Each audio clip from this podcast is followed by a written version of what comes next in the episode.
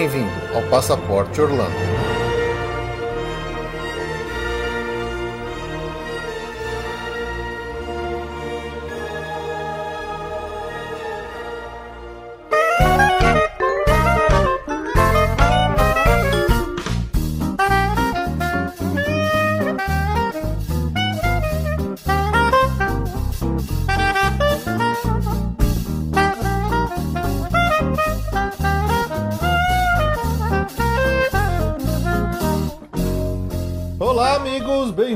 Mais um episódio do Passaporte Orlando. Eu sou o Felipe. E eu sou a Ju. Estamos aqui para mais um episódio de notícias e muito feedback de vocês. É, no último episódio a gente falou que não tinha recebido nenhum e-mail, então dessa vez a gente recebeu um monte de e-mail. Vamos parcelar. Vamos parcelar Aí, um pouquinho. quando tiver mês sem e-mail, a gente já tem. Não, mas eu gostei de ver. Obrigado para todo mundo que mandou e-mail aí, atendeu nossas súplicas solitárias aqui de ficar sem e-mail, né, Ju? É. E nesse episódio temos muitas notícias interessantes, então fiquem aí rapidinho com os nossos recadinhos que a gente já volta aí com todos os nossos feedbacks e tudo mais. Se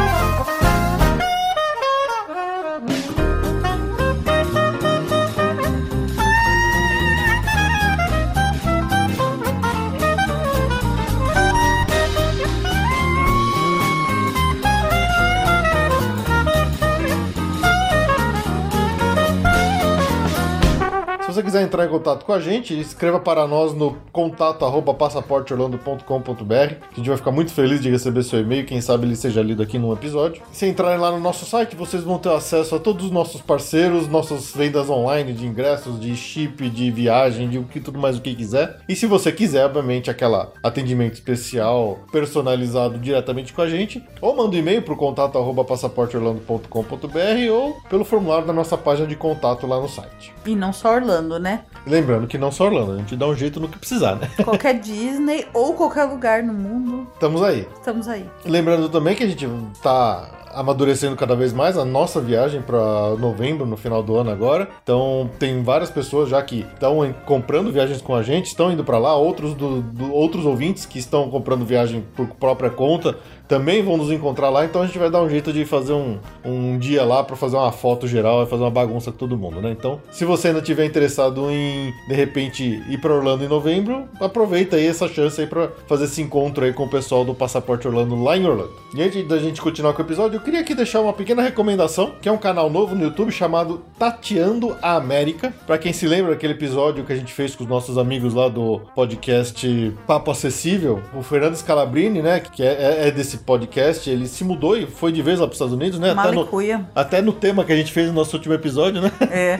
Ele foi embora de vez, tá morando lá nos Estados Unidos, aí ele abriu esse canal e tá fazendo né, uns vídeos bem legais. E tá mostrando um pouco como é que é esse começo de vida lá nos Estados Unidos, eh, mostrando até um pouquinho das, das dificuldades, vantagens e diferenças. Ele fez uns vídeos bem legais de comparação de preços de coisas no supermercado. É bem interessante, então acessem lá e assinem o canal do Fernando Scalabrini, que é o Tateando a América. Atenção,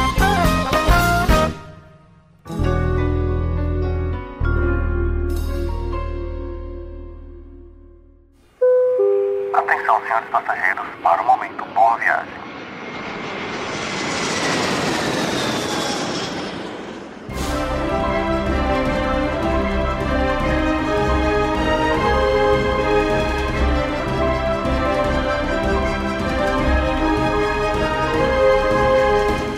Agora para o nosso momento Boa Viagem gigante nesse episódio. Estamos muito felizes, né, de poder estar falando tantos nomes aqui, na é verdade, João? Nossa, É uma muito- maravilha. uma maravilha. É uma alegria poder despachar todo mundo pra realizar seus É sonhos. uma e- alegria. Olha, vocês não sabem como vocês deixam a gente feliz quando vocês fecham viagem com a gente, por muitas razões, né? Muitas razões. A gente é, fica muito feliz mesmo. É isso aí. Então, vamos lá para um grande bloco do, de Momento Boa Viagem, que tem nome pra caramba pra falar aqui dessa vez. Começar aqui, a gente levou um puxão de orelha aqui, porque nós nos equivocamos e não falamos o nome da principal pessoa, né? A chefe do grupo, a, A líder do do- grupo, A rainha da a viagem. rainha da viagem, o motivo pelo qual a viagem foi feita, né? Exatamente no mês passado, né? No É. nosso último momento boa viagem. Quando a gente falou do grupo lá, da família da Juliana Esteves, que eles iam ficar no hotel da Disney, a gente deixou de falar na Giovana, de 6 anos, né? Que é a líder do grupo. Pois é. Então, Giovana, desculpe pelo, pela falha. Esperamos que tenha, que tenha se divertido muito lá em Orlando. Ter sido mágico, mágico, mágico. É, e depois, se você quiser, manda um e-mail pra gente pra falar que você gostou ou não gostou da viagem. É, e fala se a sua família se comportou, se É. foi todo mundo bem, Você se tomou te conta trataram deles bem, se te deixaram comer doce. É, exatamente. Conta tudo pra gente, tá, Giovana? É, não deixa o pessoal abusar de você, não. É isso aí. Muito bem. E tem um segundo puxão de orelha aqui, Ju. A gente andou sendo meio negligente, assim. Não, esse, é, esse era um puxão. É, é- é tão antigo esse que. Esse, nossa senhora. É, mas assim. Lá no meio do ano passado, quando o nosso amigo Dudu Salles, lá do Papo de Gordo, foi tirar umas férias num belo de um resort lá na Praia do Forte, né? Mas já tinha momento boa viagem Já naquela tinha, época. Já tinha, a gente. Mas a gente só tava falando quem tava indo pro Orlando, não É, a gente só tava falando que tava indo pro Orlando. Então, Ah, quer então dizer, tá. depois que a gente decidiu realmente falar de todo mundo que é ouvinte que fecha com a gente. Justo, justo. E, e, e, e o Dudu Salles ficou bravo comigo, fez bicão, quase chorou que não ganhou o momento de boa viagem dele. Quase fez, ficou de mal, sabe? Como é que o delay tá de quase um ano, né? É, quase um ano ele percebeu que eu não tinha ganhado o momento de boa viagem. Então ele ficou de mal comigo. Então, Dudu, me perdoa, vai. Boa viagem há 10 meses atrás. Dudu e Mayra, boa viagem pra vocês. Espero que vocês tenham se divertido. pra quem quiser, acho que ele contou todas as- as histórias da- da- das férias dele no episódio lá do, do Papo de Gordo. Então, passou. Desculpa. Bom, agora chega de falar do passado, vamos falar do que vem pela frente, não é verdade, Gil? É isso aí. Quem está indo pra Orlando agora é o primeiro. Oh, que beleza. Ê, que beleza. Que beleza, gente. Muito bem. Muito bom, né? É bom quando a gente também tem uma viagem em Orlando prevista que a gente não fica com a tanta gente não fica inveja com das pessoas. tanta inveja das pessoas. Mas muito bem, muito bem. Já, eu acho que já pega É. Pandora, né, esse pessoal? É, soft opening. não sei, Ah, não sei. vamos lá. Vamos. Tamo na torcida, hein, gente? Vamos ver, será que eles pegam? Será Pessoal eles de abril e comecinho de maio, tamo na torcida pra vocês pegarem soft opening do Pandora, hein? Vamos lá, então. Primeiro grupo aqui indo pra Orlando é a Tatiana Sandoval, a Viviane e a Thelma. Muito boa viagem pra vocês. Muito boa viagem. O segundo grupo aqui é o da Rita Siloto, do Ítalo Barbosa, que vão levar a Alice lá pra curtir um pouco Orlando também. Alice no País das Maravilhas. Olha, será que Olha, é? será? Olha Deve que ser. Temos aqui também o grupo da Gisele e Leandro Bom, que vão com o Lorenzo e com a Cláudia lá por Orlando, né? Opa! Temos também o Flávio e a Patrícia Santana, que vão levar a Cíntia e o filho deles, que é o Flávio e o filho. Tem também ah, o grupo do Leonardo Ribeiro, da Sônia Fomentin, e que vão levar o Cauã pra Orlando. Nossa, que galera, Pois é. gente. Se encontrem lá, Se marquem encontrem alguma lá, coisa. né? O Rafael Mota e a Erika vão passar em Orlando, em Miami também, vão dar um pulinho lá em Key West. Pá, nada mal. Nada mal, né? Adoramos Key West, viu, gente? Pois muito é. legal. Se quiser uma dica pra esticar ali de Miami, Key West, bárbaro, muito legal. É bem legal. Tem também aqui o Fernando e a Kátia Mota, que na verdade eles não estão indo pra Orlando, estão indo pra Las Vegas e Los Angeles, estão indo pro outro lado lá do país. Mas vão na Disney. Mas vão na Disney, de Los Angeles. De Los Angeles. Miqueiro é miqueiro em qualquer lugar do mundo. Não né? tem jeito, né? Não tem jeito. e já no começo de maio também vão pra Orlando, familhona. Vai toda a família do Fábio, da Juliana, do João Henrique, da Helena, a Luísa e a Beatriz. Ó a festa. Nossa, quanta gente. Imagina a festa. Também estão indo no começo de maio pra Orlando, a família Santana. Muito bom. É, ma- maio é um. O começo de maio é uma época muito boa pra ir por Orlando. São os parques mais tranquilos, é uma beleza lá. É, eu não sei como essa criançada vai ficar na escola, mas aí, né, é a vida, Não é né? problema, isso não é problema. Não é problema. Então, pra, então, pra toda essa galera que a gente falou, muito obrigado por nos permitirem ajudar vocês com essas viagens, né? Obrigado pela confiança. Obrigado pela confiança e, E esperamos boa que se divirtam muito, né? Óbvio. Nossa, aproveitem por nós, viu, gente? Se é como juntem. se a gente fosse um pouquinho. É verdade. se juntem lá, tirem uma grande foto com um grande grupo lá no- nos parques. É isso aí.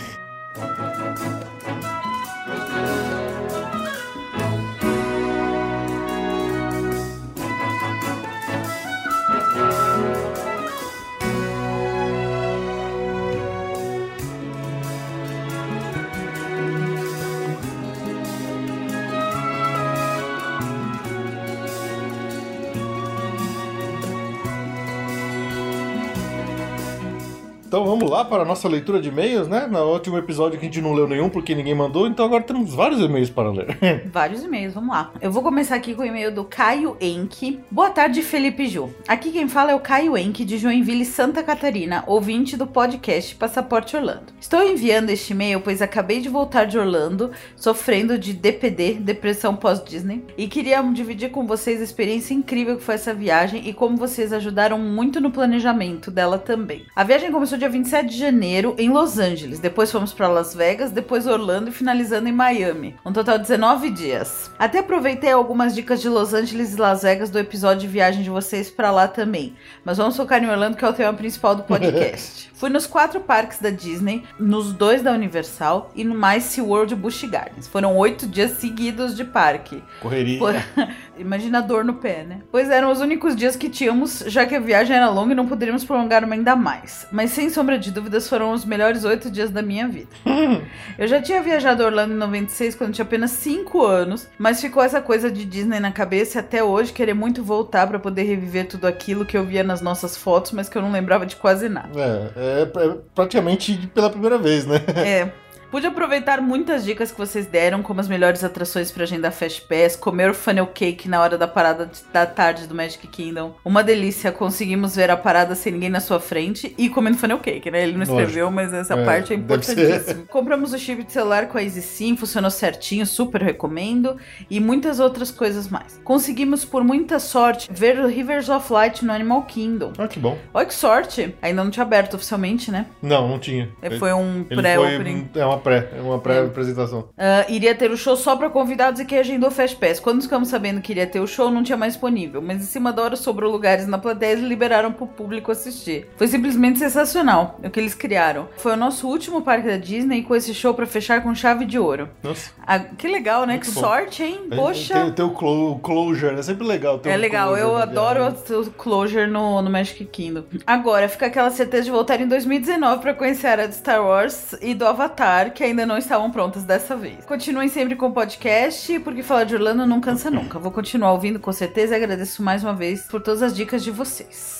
Muito obrigada. Beleza, Caio. Nossa. Pô, viagem zona, hein? Legal pra caramba, hein? Não, e que sorte que conseguiram pegar o Rivers of Light antes dele abrir, né? Bem Exatamente. legal isso. Não, e 2019, gente, vai fazendo poupança, Nossa, viu? Porque Tá 2019. todo mundo. Nossa, mas vai ter cada fila. Nossa, nem me fala. Vixe, prepara. Próximo e-mail aqui, que é o do Alberto Neri. Ele mandou o seguinte e-mail. Olá, Feijô. Estou mandando esse e-mail para agradecer pelo auxílio na minha última viagem e contar um pouco sobre ela. Toda viagem eu passo por algum apuro. Dessa vez foi logo no aeroporto de Orlando após fazer a escala no Panamá. Diga-se de passagem muito tranquila. Chegamos em Orlando e passamos pela imigração sem nenhum problema. Na hora de sair com as malas, os policiais desconfiaram de alguma coisa e me separaram do meu sobrinho, fazendo-nos passar as malas pelo raio-x e fizeram perguntas sobre o intuito da viagem, se éramos parentes, se a mala era realmente dele, etc, etc. Tenso. Passado esse apuro, fomos ao Disney Springs trocar os vouchers e jantar no T-Rex. Quem nunca foi, vá. A gente já passou por essa inspeção extra de malas em, Em Miami, Miami. né? É bem chato mesmo, os caras enchem o saco quando eles querem.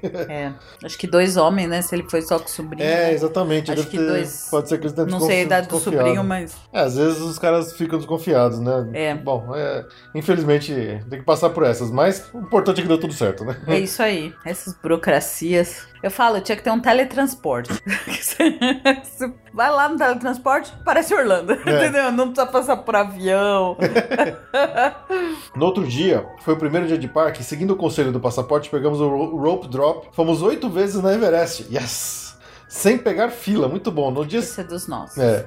No segundo dia, fomos às compras e é um stand de tiro, como é fácil tirar nos Estados Unidos. Eu não achei caro. Uma sessão de duas horas com cinco caixas de munição saiu por 180 dólares. Recomendo. Eu gostei, eu me diverti quando fiz em Vegas. Nossa, eu esqueci, eu entrei lá no negócio sem o negócio da orelha, quase me ensurdeci.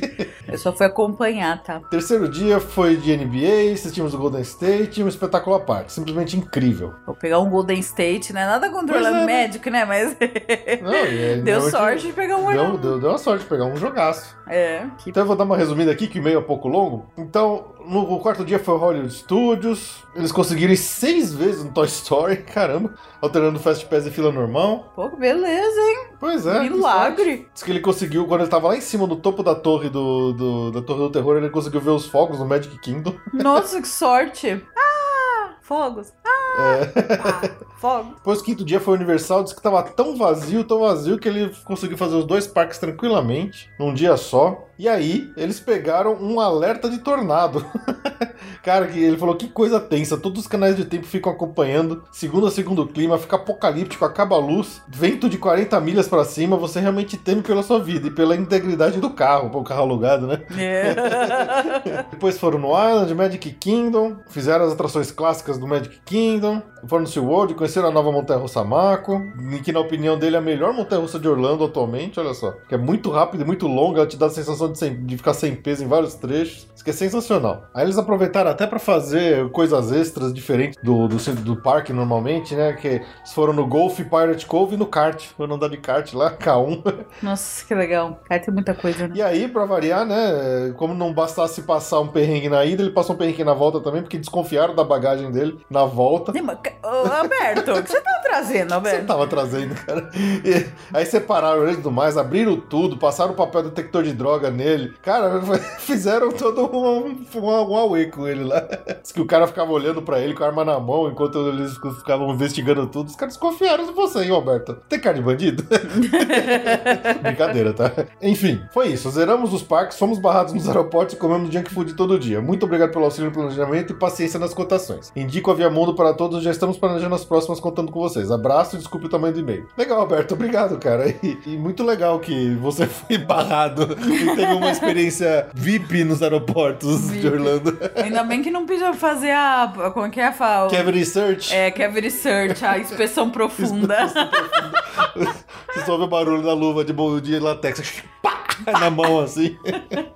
Bom, ah, recebemos e-mail do Júlio César Júnior, que diz o seguinte: Pessoal, vocês são 10.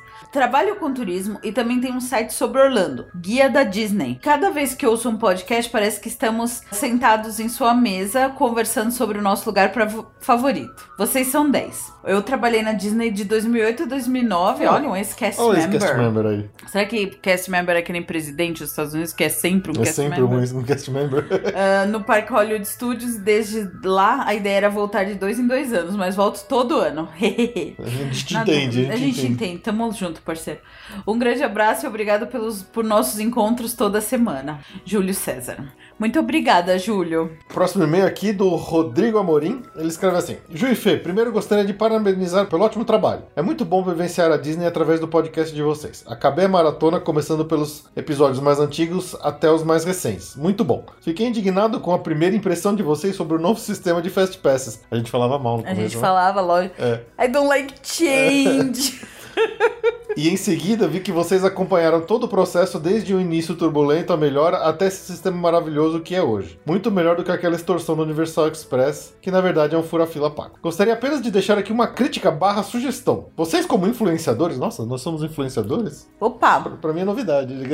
vamos mandar e-mail pra, pra Disney pra ver se a gente entra no mailing dele. É, né? Será? Aham, seria ótimo. É, vocês, como influenciadores, formadores de opinião, não podem incentivar os ouvintes a fazer peripécias, malandragens, como reservar todos os restaurantes para depois escolher o melhor, só porque não tem taxa de cancelamento 24 horas antes. Esse tipo de comportamento, o famoso jeitinho brasileiro, só contribui para o congestionamento do sistema genial da Disney e prejudica pessoas como aquela vovozinha que tem uma maior dificuldade com o app e vai acabar não desfrutando de uma reserva, porque espertalhões resolveram se aproveitar de uma brecha no esquema. No mais, continue com um ótimo trabalho. Mandou uma hashtag, não toque na torre. Não toque na torre. Atenciosamente, Rodrigo Amorim. Ô, Rodrigo, obrigado pelo e-mail, obrigado pela crítica aí. Essa parte do- das reservas de, de- de restaurante é, é meio complicada, né? É, né? Porque na verdade a gente, nessas, nessas idas e vindas, a gente ficou sabendo que na verdade existe meio que uma indústria De reservas. de reserva. Então a gente, a gente fica muito refém disso, porque é um parto conseguir uma reserva mesmo, É. né? É o que a gente fala de fazer na reserva, assim, não é pra você realmente fazer 300 reservas e depois escolhe, mas assim, é, é, é difícil às vezes você achar a reserva pra aquele restaurante que você quer. A gente já reservou, nessas de achar qualquer coisa e reservar, a gente já reservou jantar às quatro e meia da tarde, entendeu? É. Só que aí você não quer jantar às quatro e meia da tarde, porque você não é americano. Aí depois aparece horário diferente. Aí depois aparece horário diferente. Exatamente. Toda vez que a gente fez uma reserva, a gente voltava. Quando aparecia uma coisa melhor, a gente voltava e tirava a primeira. Então, Exato. assim, era sempre no equilíbrio, né? É. Eu disse pra ir reservando é assim, achou mais ou menos o que você acha que quer, reserva, não vai perder essa, porque elas, essas reservas É. ah, ah, parecem e some muito rápido. Então, assim, é, não, é, não é questão de uma malandragem, é, é, é usar, tentar usar o sistema da melhor forma possível. Já lidando com o fato de que ele é sobrecarregado. Ele porque é, exatamente. É muito. Tem restaurante que é impossível conseguir reserva. É, então, mas, assim. mas, mas você tem razão, assim, a gente também não pode ficar abusando às vezes do, com, de É, algumas não, coisas, é. né? Então é isso aí, muito obrigado pela crítica. Bom, e pra finalizar aqui mais um e-mail, é do Danilo Rigueto. Ele mandou o seguinte e-mail: Olá, Ju e Felipe, tudo bem? Há quatro meses descobri vocês ao acaso e fiquei viciado nos podcasts. Vocês são demais. Além de ficar informado sobre as novidades de Orlando, me divirto muito com suas piadas e comentários dos assuntos. Outro dia estava na condução, escutando no celular e comecei a rir sozinho com os comentários da Ju. Desculpa, gente. Não é por mal. Muito obrigada pelos risados. Eu fico até constrangida. Parabéns pelo excelente trabalho. E aproveito para sugerir um assunto. O que vocês não gostam na Disney em Orlando? Difícil essa pergunta. Não vale dizer que são as filas. Cara, Ah, na hora eu pegou, pensei. Na hora, eu é ele- óbvio que é fila e multidão. E faróis. Faróis são insuportáveis. É legal, é um tema legal. Eu gostei. A gente já fez um episódio de piores atrações, né? Um episódio bem engraçado, por sinal, lá com o pessoal do Jurassic Cast. Ah, mas de atração, né? 20. Assim. Ah, não sei. É, mas é, é- é engraçado, Não, é, né? é. Os faróis lá são absolutamente lamentáveis. assim. Semáforos, tá? Só pra... Por quê? No resto do Brasil não é Às, farol? às vezes, às vezes não, às vezes é semáforo. Gente, aqui em São Paulo é farol. Desculpa. Que nem as lombadas, como é que chama em outros lugares? Tem a- Quebra-mola. Quebra-mola. Essas regionalidades são muito legais. Ahn, gostei do tema. Enfim, voltando aqui, gostei do tema. E não vale. E aí ele ressalta que não vale dizer que são as filas demoradas nas atrações. Eu diria exatamente isso. Esperando pelos próximos episódios. Forte abraço, Danilo. Legal, Danilo. Obrigado pela sugestão aí. Vamos, vamos pensar como é que a gente pode desenvolver Ah, esse quem tema quiser escrever aí com as coisas que não gosta, a gente faz um apanhado A gente faz já. um apanhadão, é verdade. É legal. Gente, sério, o que, que são aqueles faróis, vai? Ninguém merece. Demorado. Abre, abre um pouquinho pra um lado. Tem Aí um 27 pouquinho pra fases, né? Aí um pouquinho pro outro lado. Aí um pouquinho para. Aí vai. Aquilo é um inferno. É o cruzamento que tem duas pistas de sete faixas, cada faixa abre um farol pra um lado diferente uma hora, né? São, são oito fases. São oito fases, é muito longo, cara. E eles não são exatamente super ágeis, né?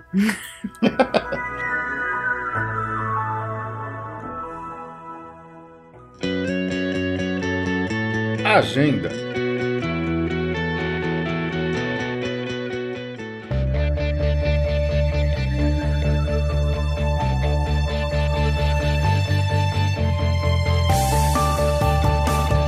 Bom, então vamos lá para a nossa agenda dos eventos que vão estar acontecendo aí nos próximos três meses. Está terminando lá no Epcot o International Flower and Garden Festival, que de novo é quando o parque fica todo decorado com os arranjos florais dos personagens e tudo mais. E tem os shows com as bandas é, especiais que vão acontecer ainda. Então daqui para frente ainda tem algumas como Jim Blossoms, Exposé, Berlin, Starship, The Guess Who, Herman Hermits e The Spinners. Essas são as que vão ainda estar fazendo shows nos próximos dias do Flower Garden Festival lá no Epcot, que é incluso no ingresso, não precisa pagar mais.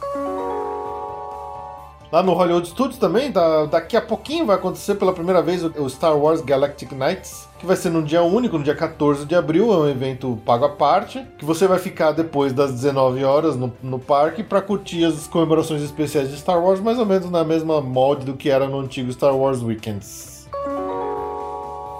Bom, no Busch Gardens segue, né? Já entra na reta final o Busch Gardens Food and Wine Festival, mais live concerts. Agora pro final da, da reta de shows tem Newsboys, Gilberto Santa Rosa, Leonard Skinner, ah, isso já, né, confirmado. É aquele esquema in- incluso no ingresso, paga o que comer nas barraquinhas, é o padrão eventos de primavera, né, no- no- nos parques lá na- em Orlando, né? O mesmíssimo esquema. No SeaWorld também tem o Seven Seas Food Festival, que é os sábados até 13 de maio, então tem mais um tempinho. Tem shows, é o mesmo esquema, barraquinha de comida paga e show que quiser, quem quiser. Eu confesso que eu não conheço... Bom, o Commodores, esse é mais famoso, né? Oscar de Leon, Olga Tenon, Grupo Mania, é isso que vai ter por enquanto no, no, SeaWorld. Lá teve o Philip Phillips em, em abril, que foi um... deve ter sido bem legal, porque ele é uma coisinha fofa. Enfim, desculpa, Fê. Tá coçando aí a cabeça? Pra finalizar aqui os eventos dos próximos meses aí, tem o Summer Nights, que acontece lá no Busch Gardens, do dia 16 de junho até dia 6 de agosto. É um evento já que de, de, de verão mesmo, né? Que acontece no, no, é, no Busch Gardens todo ano, onde o parque fica aberto até mais tarde, fica aberto até acho que uma hora da madrugada, para pessoal curtir os rides à noite. Então tem alguma iluminação especial e tudo mais. Tem obviamente algumas barraquinhas, algumas coisinhas diferentes para comer, mas é isso, é incluso no ingresso, não precisa pagar nada mais, é só curtir o Busch Gardens até mais tarde.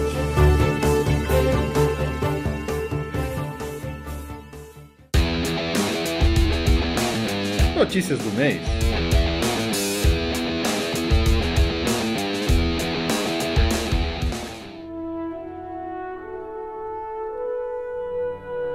Bom, então vamos lá para as nossas notícias, como sempre, começando aqui pela Disney. O que obviamente está tomando toda a atenção central quando a gente fala de Disney atualmente é a vindoura abertura do Avatar, né? Então só se fala nisso, todos os canais de Disney só se fala nisso, os blogs de Disney só se falam nisso. Então, cada vez mais e mais que está se aproximando aí da abertura, a gente vai recebendo mais notícias, mais informações e vai ficando com mais vontade de estar lá, né? Com certeza. Então já anunciaram, né, que durante o verão, quando o Avatar estiver recém-aberto, né, o Parque Animal Kingdom vai ter duas horas extras no Extra Magic Hours à noite, então ele vai até uma hora da madrugada aberto pra realmente acho que dar vazão pra um monte de gente que vai estar tá lá querendo ver o parque, né? Sim. Então, pro pessoal que estiver hospedado nos hotéis Disney durante o verão aí, americano, vão poder ver o Animal Kingdom até uma hora da madrugada. Nossa, coitados dos bichinhos. Será que eles é. vão conseguir dormir? Ah, vão, né? Acho que eles fecham os bichinhos mais cedo. Põe na cama. Põe na cama. Põe na caminha. Além disso, já está disponível reserva de Fast Pass para os rides do Pandora. Então, para quem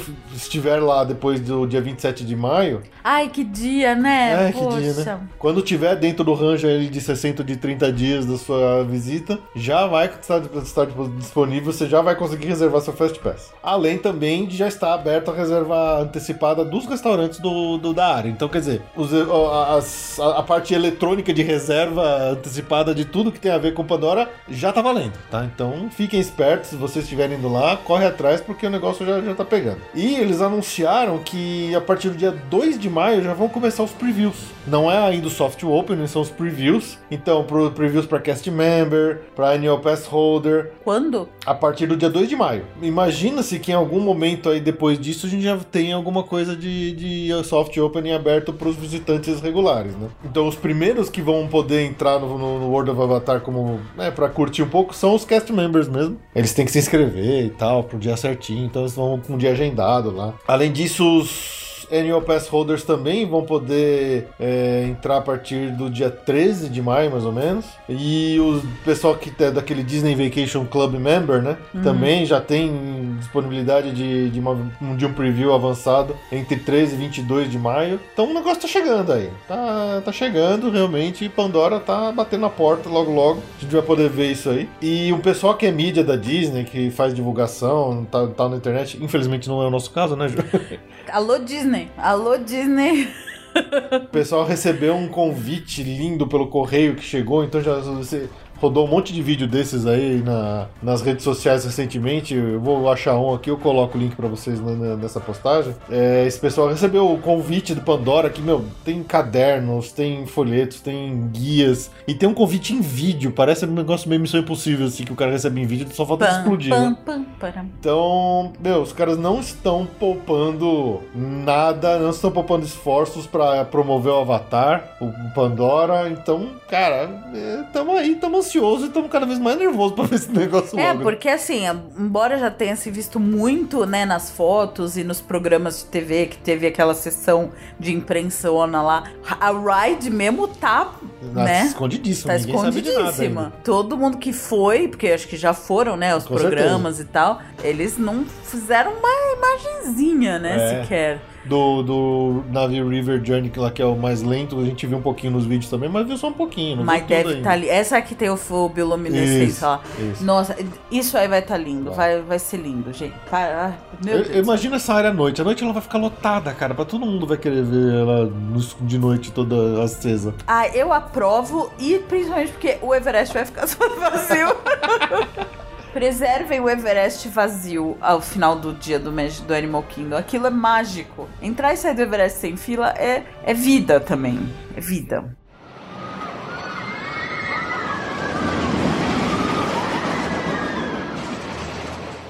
Bom, é uma dessas notícias que a gente eu não concordo, mas enfim, tem que dar, né? o, vocês sabem que o show Wishes vai mudar, né? Não vai mais ser Wishes.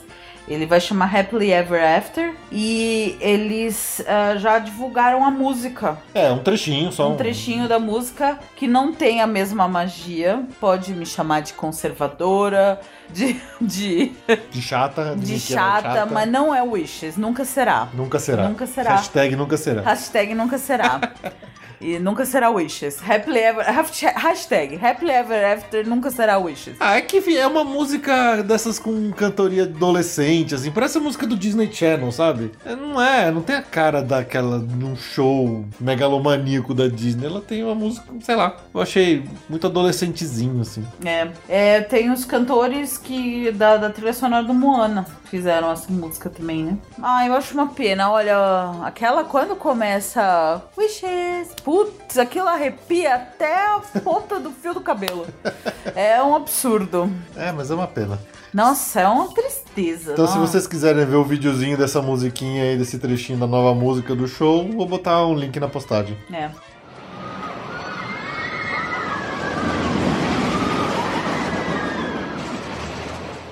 Bom, também vou dar uma notinha rápida aqui de do, do Magic Kingdom. A novela do fechamento do Stitch's Great Escape segue, né? Fecha, não fecha, fecha, não fecha. Vai É, fechar, não vai fechar. Aparentemente ele tava fechado, mas eles abriram um pouquinho, mas já fechou de novo. Fecha, fecha de novo. Então, segue fechado. Talvez eles abram pro verão pra É. dar uma No- nos grandes- vazão em pessoas, mas. É, em março eles abriram uma semana que tava meio cheia e fechou de novo. Mas assim, não, não a, atração eles só vão usar realmente, acho que quando tiver muito cheio o parque pra dar uma desafogada. É, mas uma hora eles vão ter que fechar porque aquele espaço é. é. ótimo, é muito bem localizado, no meio da Tomorrowland, Exatamente. vai ter que ter alguma coisa. Imaginava-se que ele já estava em obras, mas no- quando ele abriu em março percebeu-se que não, né? Então É. ele vai continuar lá por enquanto, vai saber. Ai, ai, vamos lá. Nisso eles não mexem. Agora no Wishes, Eu não me não mexe, é sacanagem. é sacanagem.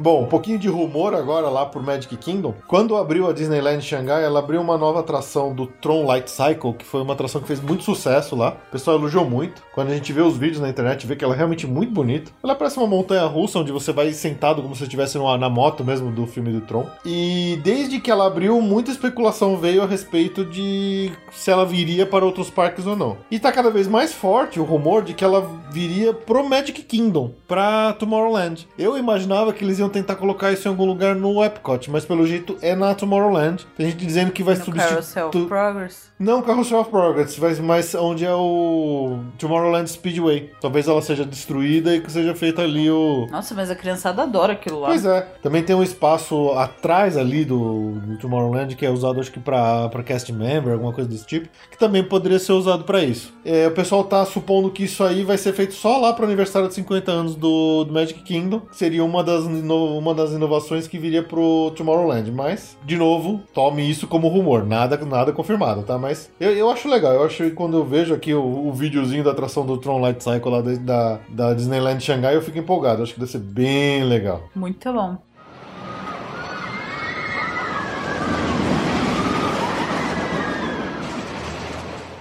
Lá no Hollywood Studios também tem uma novidade agora pro verão. É um novo show chamado The Music of Pixar Live. Que vai acontecer lá no Theater of the Stars, onde acontece o, o Teatro da Bela e a Fera. Então, durante o dia você vai ter as apresentações da- do, do Teatro da Bela e a Fera. E à noite vai ter o show musical com as músicas dos filmes da Pixar. É, não tem muita música, né? Tem, as músicas da, da Pixar são excelentes. Michael Giacchino fez metade das músicas. Michael Giacchino é um dos maiores compositores de Hollywood Ah, atualmente. mas Pixar não é tradicional de música. Sim, mas todas as músicas dele são muito boas, então eles vão fazer um showzinho ao vivo lá com as músicas da Pixar. Disseram que esse show vai ser por tempo limitado. Ele começa no dia 26 de maio, mas não deram a data de término. Então, de repente, é uma daquelas coisas que se faz sucesso, o pessoal vai, vai empurrando pra frente, né? Então é isso, a partir de 26 de maio, novo showzinho musical das músicas da Pixar lá no Hollywood Studios.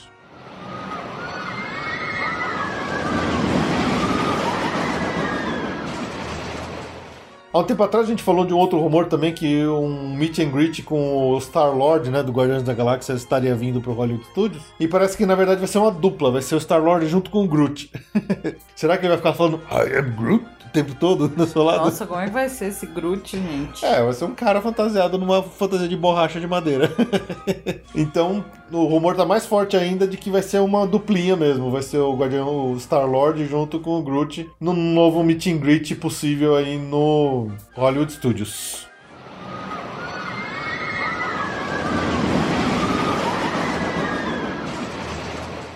Bom, e agora vamos pro Epicote. Ah, uma notinha, o Mission Space vai fechar no verão pra reforma. Estranho, né? Porque normalmente eles evitam fechar no verão, né? Mas dessa vez vai fechar no verão. Pois é, às vezes deu algum defeito lá, eles precisaram adiantar, não, não deu pra, pra jogar mais pra frente a, a manu- manutenção. Manutenção, de 5 de julho a 31 de julho. Então você não vai poder ir lá passar mal. É, quem tiver nessa época perdeu. Perdeu. Vai ficar com. Vai ficar, tem que ficar com a cabeça no lugar certo.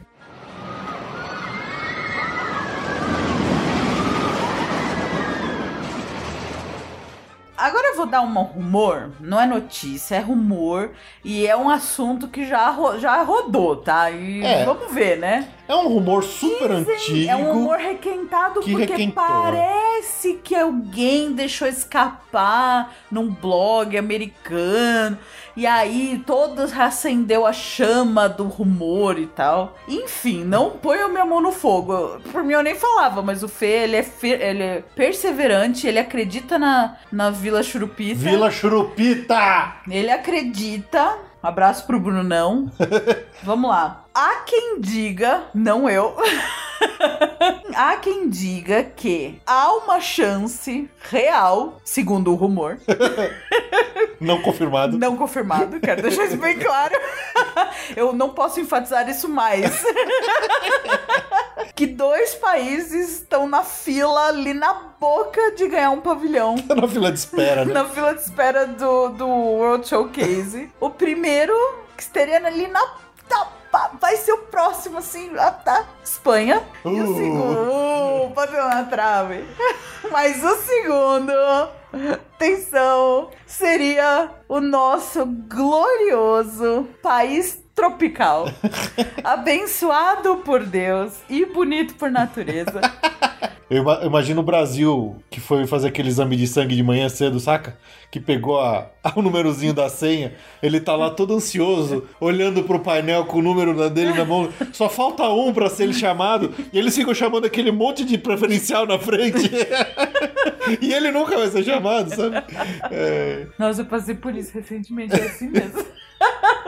Então, esse- essa história da Espanha e do Brasil são muito antigas, desde os anos 80 Por se isso que fala eu não nisso. leria, eu nem falaria essa notícia pra vocês hoje aqui, mas é. enfim. Mas parece que o assunto foi requentado aí, porque Alguém sonhou. Alguém não, teve- não, não, pera, Alguém pera. sonhou. tem, tem, tem, tem motivos, né? Tem, tem. Alguém sonhou e eu tinha certeza. Sabe aquele sonho que você acorda que você não tem certeza se era verdade? Então alguém sonhou que ia sair e alguém falou assim. Olha, me cobrem. Se sair esses pavilhões, eu vou fazer uma aposta. O que, que eu posso apostar? Se sair esses pavilhões, todo mundo manda no Twitter um hashtag chupajogo. Não, é que assim, aquela história, né? O Epcot, ele já tá na fila aí, ele seria o próximo parque que vai receber um revamp gigante aí pelo aniversário de 35 anos e já tem, a gente já tem falado, né, que o, o presidente da CEO da Disney já falou que o Epcot vai entrar aí num, num grande momento de reforma, de ampliação, de renovação. E obviamente que o World Showcase ele entra também na pauta, né, de coisas novas. E aquele monte de espaço que a gente já falou pra vocês aqui que tem espaço pra oito pavilhões mais lá no World Showcase, obviamente que requenta todos os rumores de que mais países podem entrar. E obviamente o Brasil é sempre um dos que mais se lembra, porque quantidade de brasileiro que vai pra lá não é fácil, né? Mas é isso aí, Vila. Nossa, imagina, imagina as tia, tipo a minha mãe, ela vai chorar. Ah, vai. Já pensou? É porque é lindo ter uma homenagem ao Brasil.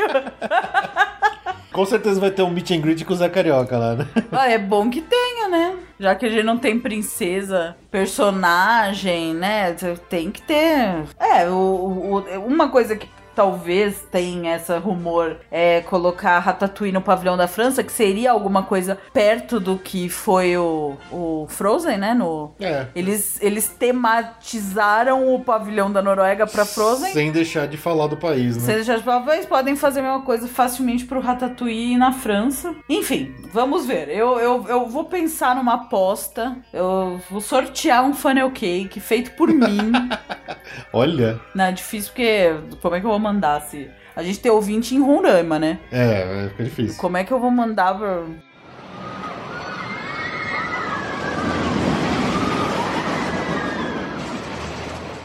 E aí, o que que tá acontecendo agora lá nos parques aquáticos da Disney, né? Inveja. Inveja. Inveja do Vulcano Bay. Pois é, olha só, quem, quem diria que a Disney ia ficar com invejinha da, da Universal? Eu não, eu não esperava isso deles, viu? Eu esperava mais deles, eu achei que eles fossem seres superiores, assim.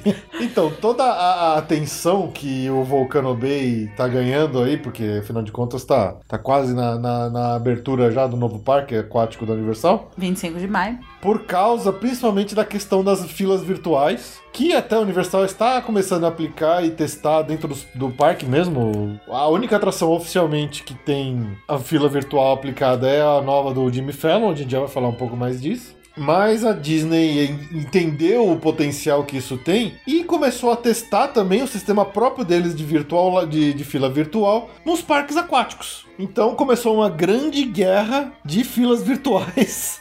Quem que vai fazer primeiro, quem que vai fazer melhor? Porque afinal de contas, o Vulcano Bay não está aberto ainda, né? E os parques aquáticos da Disney já estão abertos, então eles já estão testando. Eles podem até falar que eles fizeram primeiro. Mesmo que o do, do, do Vulcano Bay já estava anunciado já faz muito tempo. É, parece que o da Disney é um improvisation, É. enquanto o do Vulcano Bay é um planejation, né? Exatamente. Mas é que assim, não é exatamente uma novidade. Em termos de fila virtual, se a gente podia, puder falar de algum, quem fez primeiro foi a própria Disney, quando eles reformaram o Dumbo. Pra criançada, tem os lances do pager, que ele dá um pager, a criança vai lá, fica brincando na hora de ir pro Dumbo, ela vai e brinca. Quer dizer, eles fizeram teoricamente uma primeira versão disso, mas ficou só no Dumbo. Eles nunca pensaram em expandir isso pra, pra mais nenhum outro lugar. Então, nos parques aquáticos da Disney, eles estão fazendo de um jeito diferente. Porque eles não estão usando a Magic Band, porque nem todo mundo que vai pro parque tem Magic Band. E eles também não vão usar o My Disney Experience App, porque afinal de contas você seria obrigado a ficar andando com o celular o tempo todo, né? Que não tem nada a ver com o parque aquático. Que não tem nada a ver com o parque- aquático. Então eles estão realmente dando um cartãozinho, imagino que seja um cartão de plástico, com horário pra voltar, que funciona meio como um antigo Fast Pass. Só que não é, não tem limitado. Você chega na fila, na hora que você chega na fila, o cara te dá o cartão com hora pra você voltar e depois você volta. Então quer dizer, eles estão fazendo de um jeito bem improvisado, que não, não usando as ferramentas que eles têm, porque as ferramentas da Disney hoje não, não permitem que o cara faça num parque aquático, né? A forma que seria certa. Mas eles estão correndo atrás. Aí ficou uma, uma, uma guerra fria do- das filas virtuais Enquanto entre a os gente Universal e estiver Disney. se dando bem, tá ótimo. Eu acho ótimo também, porque a, a, a Ju já falou que ela odeia as filas de lá, né? Odeio as filas. Então eu acho uma ótima alternativa eles tentarem buscar alguma forma de tirar essa chatice que são as filas dos brinquedos lá no- nos parques de Orlando.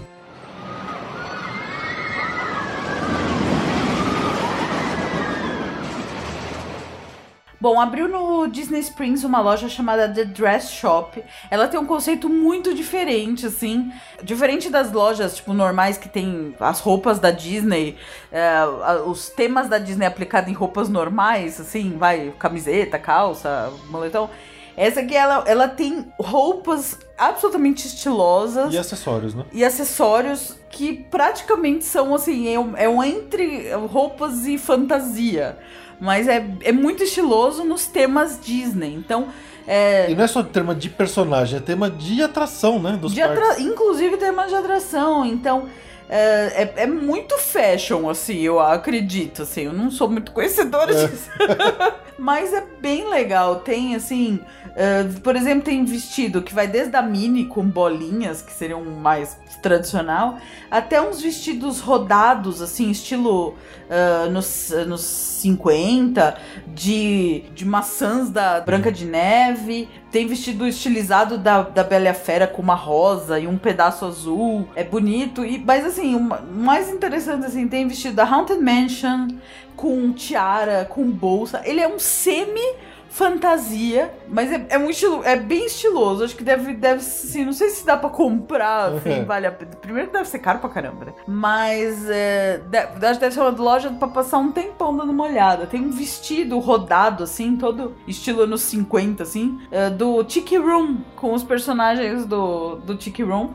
E o que meu favorito foi o do. É um vestido do Hollywood Tower Hotel, com aquele, azu- aquele vinho, né, que eles usam no, no do Terror, uniforme, né, né, né? da Torre do Terror. E é uma graça, uma graça, uma graça. Você você vai por foto? No Posso post? pôr? Lógico. Põe umas fotinhos no post.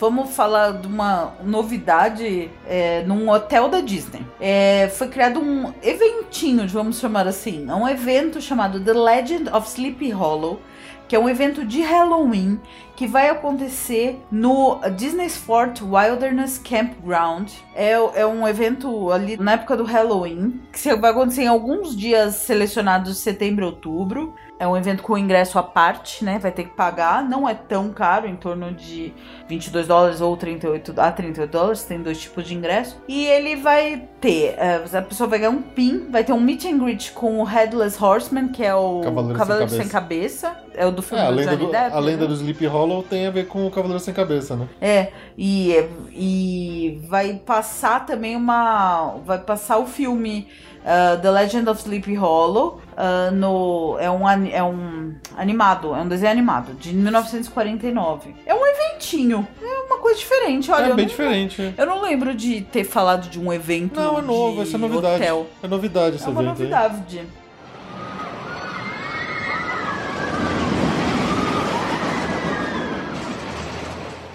Bom, agora um negócio que começou como um rumor, mas está cada vez mais e mais confirmado e as pessoas não estão acreditando nisso, mas é bem interessante. Eu não tô acreditando nisso. Pois é. E assim, a Disney ainda não oficializou, mas já se pessoal lá, os blogueiros americanos já cavocaram documentos de coisas que estão acontecendo lá que estão cada vez mais indicando que isso é pra valer, tá? Eu não acredito. Eles estão construindo uma interligação entre os hotéis Pop Century, Caribbean Beach, com a- o Disney Hollywood Studios e o Epcot, através de gôndolas, ou seja, teleférico.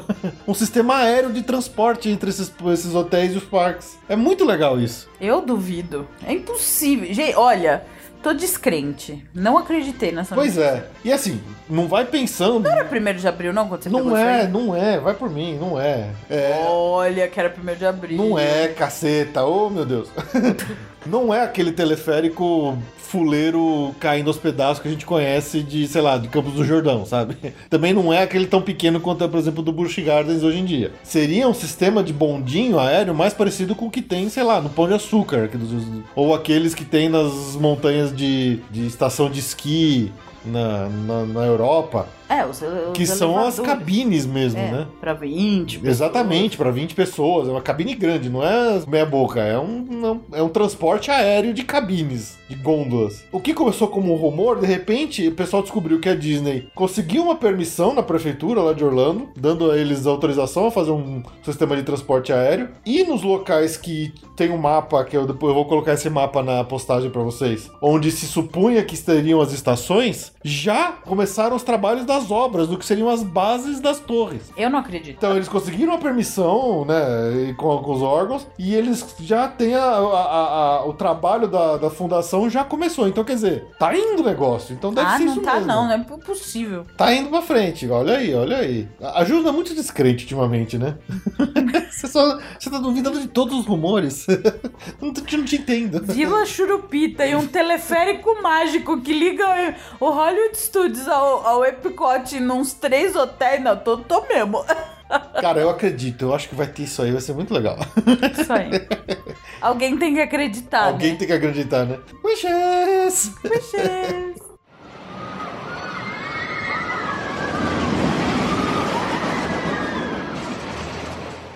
Mudando lá pro Universal, o que tomou toda a atenção nos últimos semanas aí foi realmente a abertura oficial do Jimmy Fallon. A gente já tinha falado no episódio anterior sobre o soft opening que teve, então muita gente já tava, já tinha experimentado a atração como toda, descreveu para ela e descreveu a atração nos blogs e canais de YouTube por aí. A gente Já tava mais vazado É. que tudo, né? ah, teve o soft opening, quem viu saiu falando, né? Mas a atração realmente já está aberta oficialmente, abriu no dia 6 de abril e foi um estardalhaço, né? Eles fizeram uma festa para essa, essa abertura que foi impressionante. O Jimmy Fallon ficou gravando o, programa dele, o Tonight Show, nas, na última semana, direto lá de Orlando. Ele fez um monte de, de vídeos, fez um monte de brincadeiras lá no parque. Tem umas coisas muito legais que eles fizeram. Ele e o The Rock, né, o Dwayne Johnson, se vestiram com uma roupa deles mesmos, como se fosse um boneco deles próprios, e andaram pelo meio do parque, cumprimentando o pessoal. Quando eles tiravam a máscara, ninguém acreditava que eram eles mesmos que estavam lá. O, o Jimmy Fallon entrou na atração dele, É, ele levando. fez uma temporadinha É, lá fez.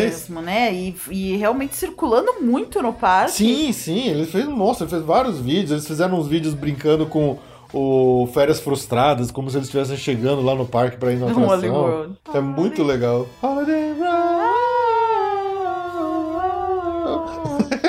Então, ó, se vocês quiserem todos esses vídeos, eu vou colocar os links deles nessa postagem, que tem muita coisa, eles promoveram demais a abertura. Transmitiram ao vivo a abertura oficial pelo Facebook. Cara, eles fizeram um puto estardalhaço pra uma atração, quer dizer, eles realmente estão vendendo essa atração muito lá. Estão apostando nela. Achei bem legal como eles, eles Mais que fizeram. o Kong, né? Mais que o Kong. O Kong foi muito mais suave em É. comparação com essa do, do Ah, eu acho que teve o link com um programa da TV forte, né? Não, com e de alguém apresentador atual, né? envolvido, exatamente. Alguém atual, o cara atual, novo, tem uma atração dele próprio. Quer dizer, é, eu acho que ele deve ter sido. Bom, nas entrevistas ele se mostrou muito emocionado pela, pela atração aberta, né? E é, é legal, é diferente a gente ver isso. Porque normalmente a gente vê uma coisa falando de um filme mais antigo, É, não é tão vivo, né? não, Não, é, tão, atual, né? É, Exatamente. eu acho que isso talvez até ajude um pouco, porque a atração, né? Os, as, os comentários é que assim, a atração é ok, vai. Não vai matar ninguém de. Ninguém vai. Ninguém, não vai ser a atração favorita de ninguém. Não, não vai. Mas eu acho que isso dá uma levantada, Sim, né? sim. Eu achei muito legal a festa que eles fizeram. Foi, foi bem interessante, assim. E essa atração, como a gente falou, ela vai ser a primeira a usar o sistema de filas virtuais oficialmente, né? A atração foi construída, foi projetada para usar o sistema de fila virtual. E então ela já está disponível. Ah, Você tem que baixar o aplicativo oficial da Universal. Mas tem pra fazer em papel. Também tem papel, você pode pegar lá na porta, mas você pode fazer também pelo aplicativo. Então já tá valendo aí. Próximas pessoas que estiverem chegando lá agora já vão ver oficialmente aberto o Jimmy Fallon Race Through New York.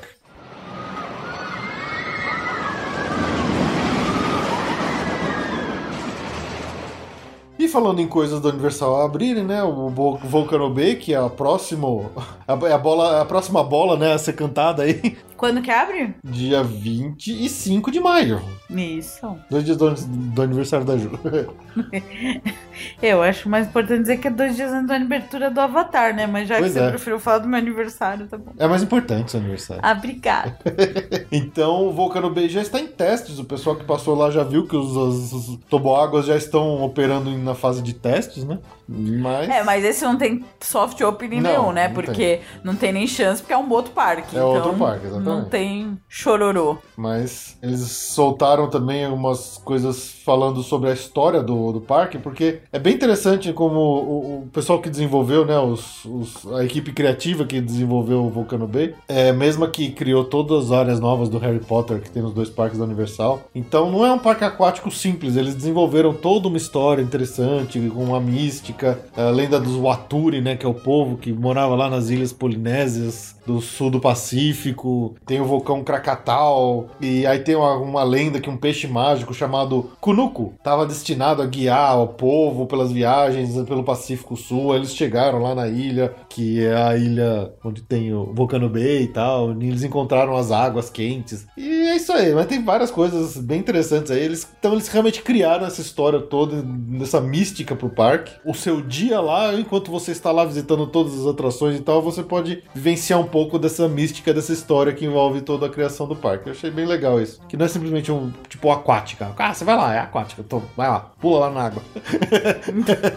Eles tiveram essa preocupação, então eu achei bem legal. Cara, não desmerece, o aquático é bem legal. Não, é legal, é legal, mas eu acho interessante o, o- o que eles estão abordando abordando a história do Volcano Bay como uma revolução dentro dos parques aquáticos. E dá a impressão que realmente é. Eles estão bolando um negócio bem diferente, bem interessante. E outra coisa que já falaram do Volcano Bay, né? Pra quem é hóspede dos hotéis da Universal, tem aquele acesso adiantado uma hora antes para entrar nas áreas do Harry Potter nos dois parques. Então, essas pessoas também vão poder entrar uma hora mais cedo no Volcano Bay. Então eles também adiantaram esse benefício pros hóspedes da Universal pro Volcano Bay. Mas é isso, é esperar chegar aí o dia 25 de maio, vamos ver se abre antes em soft opening, mas eu acho que não vai ser o caso, né? Porque Ah, não, aí não tem como. não tem como. Porque ninguém vai pra lá de graça, assim. É, tá eles devem abrir antes pra convidados, né? Eles devem chamar Sim, os convidados. não, né? deve ter. Próprios cast members devem testar tudo. Então estamos aí aguardando e ansiosos para saber o que vai acontecer no Volcano Bay.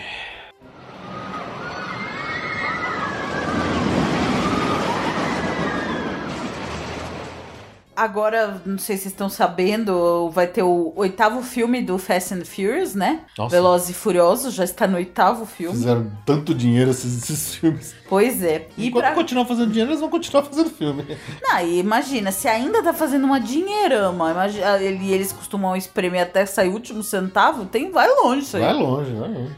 Vocês sabem, né, que estão fazendo, né, lá em Orlando a, a atração, mas pra agora que vai ter a loja, que é mês que vem já, né? Já, já. O próximo filme, que é o oitavo, eles colocaram os carros da franquia expostos pra realmente o pessoal tirar foto, ver de perto. Alguns carros dos Velozes e Furiosos 8, então estão nas ruas. Lá na frente de onde vai ser a atração do, do Superchargers mesmo. Ah, então tá no lugar certo. Tá no lugar certinho. Tem, então, pra tirar uma foto, se você gosta de carro, gosta do filme, Aproveita. aproveita. Porque deve durar por pouco tempo, né? Então quem tiver lá, aproveita. É.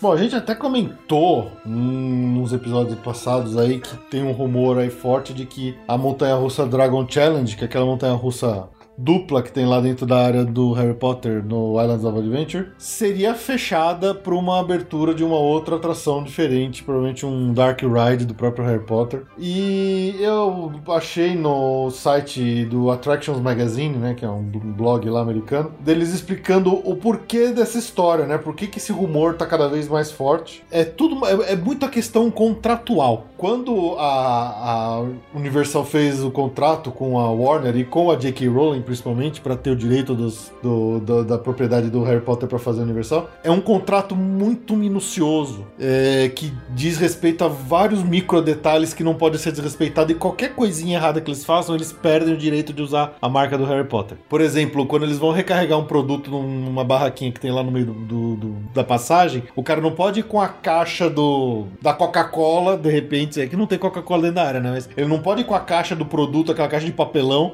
abrir, botar as coisas no carrinho e depois voltar com a caixa e jogar lá fora. Não, ele tem que ir lá nos bastidores, tirar os produtos de dentro da caixa de papelão, colocar dentro do carrinho especial do transporte tematizado da área para levar ele até o, o quiosque. Tudo isso para nunca quebrar a imersão de quem tá dentro da área. Essa é a ideia deles. Então, o que aconteceu? A, a Dragon Challenge ela foi construída por uma empresa especializada né, em montanhas russas chamada Bollinger Malibard, ou BIM. Também tem uma questão contratual deles, né? Na verdade, ela foi feita lá atrás, quando ainda era só Lost Continent, ela chamava Dueling Dragons. E ela foi feita para que ela fizesse o percurso em, em paralelo. Né? As duas montanhas russas saem ao mesmo tempo, porque ela tem certos momentos que tem que ter uma quase colisão. Toda a imersão e todos os detalhes da montanha russa depende desses momentos. Mas com os acidentes que aconteceram há pouco tempo, de coisas que estavam no bolso das pessoas voarem de uma montanha russa e acertarem a pessoa na outra, eles começaram a soltar elas defasadas, não mais duelando. E isso meio que deu uma quebrada de contrato, tanto do lado da, da J.K. Rowling quanto do lado da empresa que construiu a, a, a montanha russa. Então, para eles evitarem problemas futuros contratuais, eles estão realmente pensando em demolir ela de uma vez toda para não ter mais zica nenhuma e fazer um outro negócio que não seja perigoso para ninguém. Quer dizer, tudo por causa daqueles acidentezinhos onde as pessoas se acertavam. Cara, deve ter caído uma moeda Deve do ter, é, bolso deve ter de um voado filho uma da mãe. moeda, exatamente. Eles foram obrigados a fazer essa defasagem. Nessa defasagem, eles começaram a, teoricamente, quebrar contratualmente o que eles tinham ah, ah, ah, acordado tanto com a fabricante da, da montanha quanto com a J.K. Rowling. É bizarro, né? Mas você vê um detalhezinho que leva os caras a pensar em demolir uma, uma área inteira. Juridiquês. É. A verdade é que essas montanhas, por mais que elas sejam legais, elas não são um super sucesso, né? Não, não são. E elas ocupam uma área gigante, não parece, mas elas ocupam uma área quase do tamanho do resto da área inteira do Harry Potter ali do, do Hogsmeade, sabia? É, não Ela é muito grande. Se você olhar uma foto aérea, olha o espaço que ela ocupa perto do resto. É que uma, uma parte já é pra bastidores, né? Sim, sim, mas assim, ela. Não seria usada, não é uma área útil, né? É, mas se eles arrancassem toda aquela montanha russa, ele daria pra fazer uma coisa muito grande ali, Sim. né? Ah, dá dó, né? Dá dó. Realmente, mas é, você vê que aquela história de bater coisa do outro lado, aí é uma frescura pra mim, né? Deve, de- deve ter acontecido uma, duas vezes um acidente, e aí. complicado isso. Pois é, então por isso que os rumores estão cada vez mais fortes sobre essa possível demolição aí da Dueling Dragons, da, da, da Dragon Challenge. E sei lá, acho que antes de 2020 não sai nada novo lá, vai saber, né? Ainda queremos o Ministério da Magia. É, eu acho que se, esse se for sair, vai sair lá no lado da Universal Studios, né? É. Que tem em Londres. Ali eles estão dizendo que talvez faça alguma coisa mais pro lado do Animais Fantásticos. Hum, Esse é o rumor que tá dizendo que eles demoliriam aquela montanha russa inteira pra fazer uma atração do Animais Fantásticos da, da nova série, porque são cinco filmes planejados aí. Já saiu o primeiro, tem mais quatro ainda, teoricamente. Vamos ver, vamos ver o que acontece.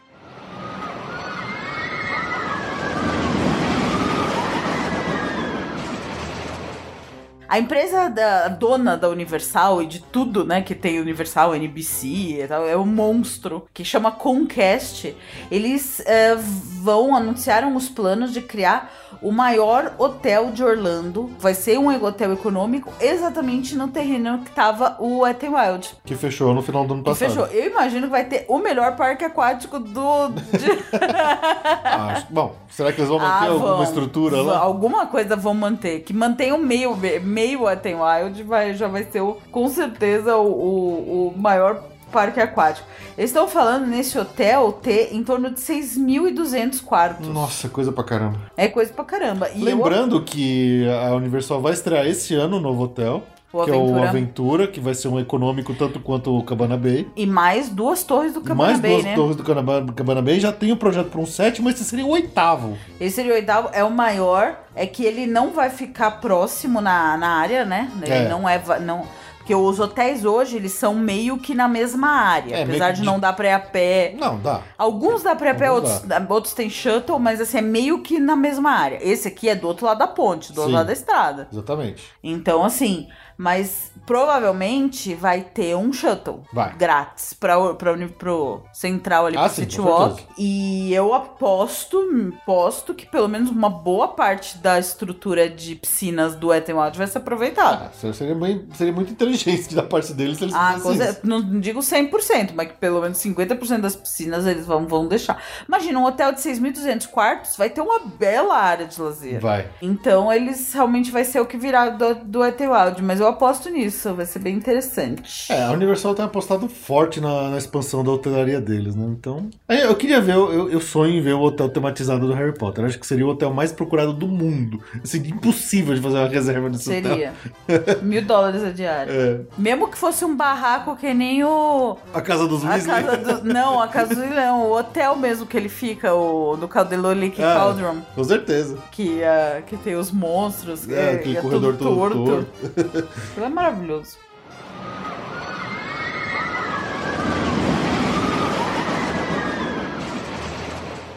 Bom, vamos entrar em SeaWorld agora? Pois é, o SeaWorld a gente sabe que ele tá meio mal das pernas aí, né? E o, o atual dono, é, o atual antigo dono, que é um grupo chamado Blackstone, que é um grupo de investidores, vendeu quase todas as suas ações para um grupo chinês chamado Jiangong.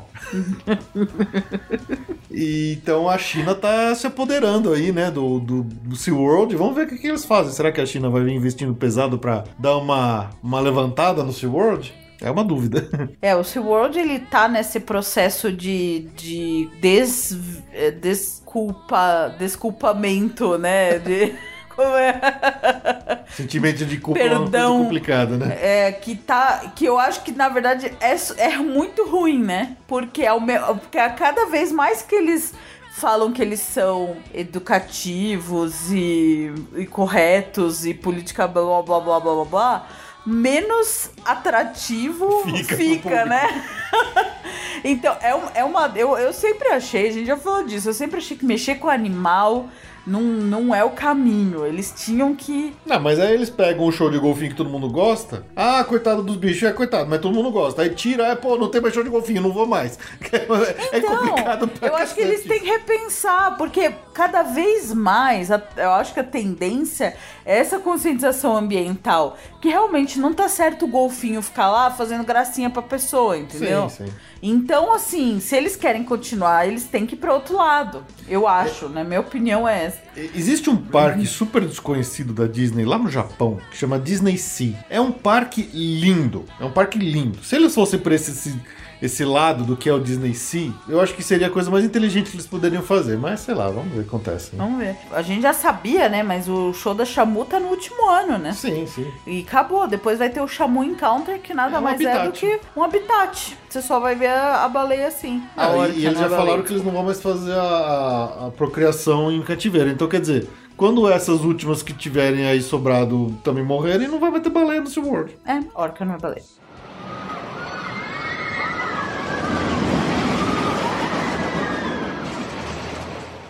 Bom, e se você estiver no SeaWorld e for visitar o Atlantis, The Journey of Atlantis, aquela atração que é bem legalzinha, ela é, ela é muito melhor do que parece que ela É verdade. ela, eu gosto dela. Ela tem, primeiro ela é um Splash Mountain e depois ela tem uma mini montanha russa na água. É, é muito legal essa atração. É, bem legal. E ela passou por uma reforma, eles tiraram alguns elementos de decoração, umas sereias do mal lá. Os efeitos especiais que não funcionavam muito bem, funcionavam decidiram muito bem. eliminar de vez. E hum, tá, tá, com uma, tá com uma carinha nova reformada, É, mas é muito legal. uma, uma camada de tinta nova, tiraram a poeira dos, dos animatrônicos. É isso aí.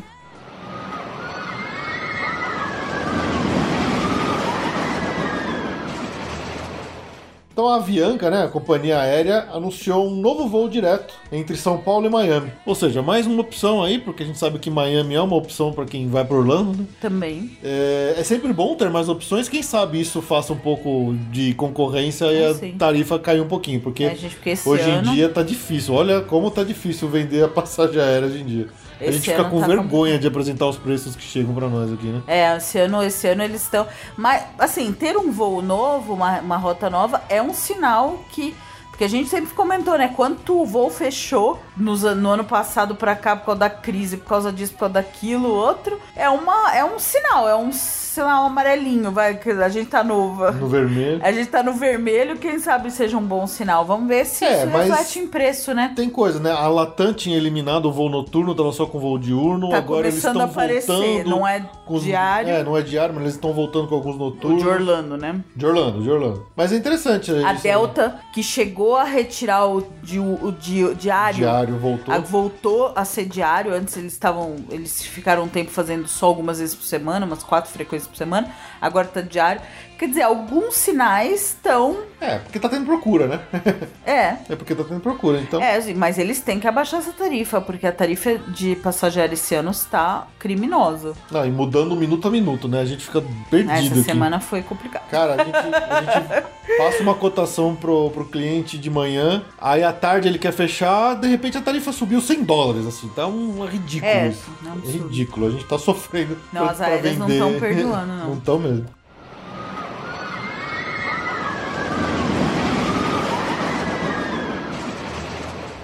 Gente, agora uma notícia. Essa é muito boa. É sensacional. Olha, adoro ficar com as notícias sensacionais. Atenção! Pra- para, para os fãs de esporte, Para os- fãs A de gente às vezes fala de esporte aqui. Atenção, fãs de esporte. Atenção. O campeonato americano, a Copa Americana 2017 de quadribol.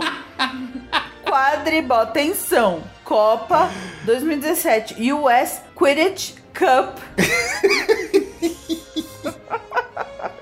Isso é maravilhoso. Isso é maravilhoso. Isso é maravilhoso. Gente, não preciso nem falar o resto da notícia, né? Não. Segue, isso é bom o suficiente. Eu, eu vou repetir, eu vou repetir. O campeonato, a Copa 2017 de US Quidditch Cup, atenção. aquele esporte. Vai, vai pro Olim- Aguarde. Quando 2060 vai estar na Olimpíada. Vai estar vocês na ver. Olimpíada quadribol. Quadribol. Quadribol na Olimpíada. É, com aquela, aquele esporte inspirado no quadribol de Harry Potter. Que os, as metas são as mesmas. Que eles têm que correr com uma vassoura No meio das das pernas. E tem que acertar a bola. E- enfim, esse esporte. A Copa 2017 de Quidditch do dos Estados Unidos vai acontecer em Kissimmee. Então, gente, segurem, se segurem. Qual, qual a data? Qual a data? Vamos ver se bate com a nossa viagem. Não, não. Ah. Putz, aliás, já está acontecendo esse final de semana. 8 e 9. caramba. Quidditch Cup. Eu, atenção, eu vou ler o descritivo da notícia. Sensacional. É o evento, a campeonato mais importante de Quidditch nos Estados Unidos. Ele fecha a temporada de competições. Ai, caramba. São. Sabe quantos times? Sabe quantos times? Você achou que era só Grifindória, Hufflepuff, a Sonserina? Não, são 60 times Cacete. se qualificaram nos Copa. jogos regionais. Não, gente, não, para, para tudo. 60 times se classificaram em jogos regionais de quadribol. Ai, meu Deus. E estão chegando agora pra competição no. Já é o décimo Copa US Quidditch. É sensacional. Olha, ela, ela é em Kissimmee, tá? Tem um site. Se você quiser comprar o ingresso. Se você quiser comprar o ingresso. É que já foi, né? Mas. É, já vai ter sido quando o programa for pro ar, mas visitem essa instituição. É usquidditchcup.com. Prestigiem! Isso ainda vai ser olímpico. Não, em 2060, né? Vai ser com as vassouras voando de verdade. Vai ser com as vassouras voando. Aí, vai, aí, Aí não vai vai ser tão ridículo.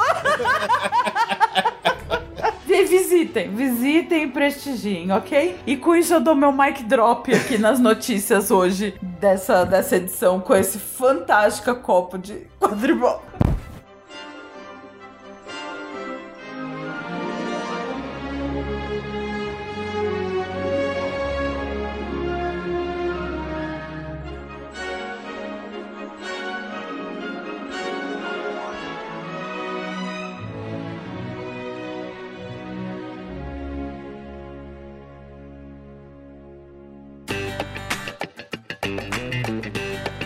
Destaque do mês.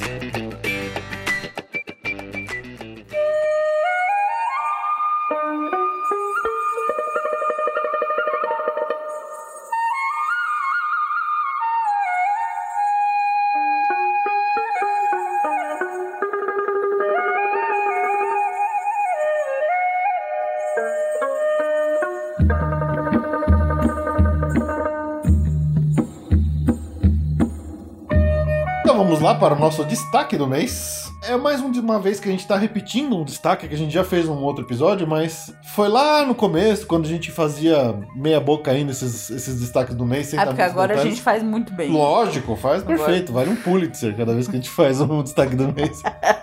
Também tem que contar que a Ju tá numa fase meio everestiana, né, Ju? Eu já, eu já fui no Everest em alguma outra vida. É, não nessa, né? Não, nessa não dá, eu não- meus quilos não permitem, mas eu, eu já fui lá, eu sou fascinada pelo Everest de verdade, aquele no Nepal. Então, vamos falar aqui da Expedition Everest de novo. Mas vamos falar diferente do que a gente falou da primeira vez. A primeira vez a gente só deu umas. Falou como a gente gosta da atração, então agora vamos detalhar aqui um pouquinho mais ela. Detalhe, Detalhes, detalhes. Você gosta da Expedition Everest, já? meu top 3, É o top 3, né? top 3, Puta, é muito divertida essa montanha, né? é fantástica. Bom, a Expedition Everest fica lá no Animal Kingdom e ela é a montanha mais alta de toda a Disney. Não tem nenhuma construção de montanha mais alta do que, do que a Expedition Everest dentro das Disney. Ela tem exatos 199,5 pés de altura, ou seja, dá mais ou menos perto de 60 metros e 80 centímetros ali. E uma coisa interessante, sabe por que, que ela tem esses 199,5 pés? Por causa Por da. quê? Por quê? Por quê? você Por quê? Porque tem uma lei lá nos Estados Unidos que qualquer estrutura acima de 200 pés de altura tem que ter a iluminação aérea para aviões. Aquela luzinha que fica no topo dos prédios. Então, para não quebrar a imersão, para não tirar a tematização da, da atração, a Disney constrói tudo imediatamente abaixo dessa altura, para não ser obrigado a colocar aquela luzinha por lá. Então, onde eles vão no detalhe, né? Eles vão no limite ali da lei para não ter que botar nenhuma iluminação diferente que não seja unicamente relacionada à Decoração, decoração e tematização do, do que eles querem passar ali, né? É, Outras, no mesmo caso, por exemplo, a Torre do Terror, o Castelo da Cinderela, quer dizer, essas estruturas um pouco mais altas, elas não, elas estão ali limitadas nesse negócio para não botar a luzinha lá em cima. É, quando a gente tá no topo do Everest, a gente enxerga o- a torre do terror na Sim. mesma altura, mais ou menos, né? É, lá de longe a gente enxerga ela. É. E é interessante que ela é uma das poucos uh, chamados thrill rides, né? As atrações radicais que tem realmente na Disney, assim, né? A gente pode contar o quê? A Expedition Everest, Aerosmith. Aerosmith, o que mais? Você pode chamar de radical de Disney, a Torre do Space Terror. Mountain. Ah, Space Mountain, mais ou menos. Minha mãe quase morreu no Space Mountain. Mas sua mãe quase morre com o barulho de um clipe caindo no outro quarto. Toma cada susto por nada, nunca vi coisa igual. Parece um esquilo. Esquilo!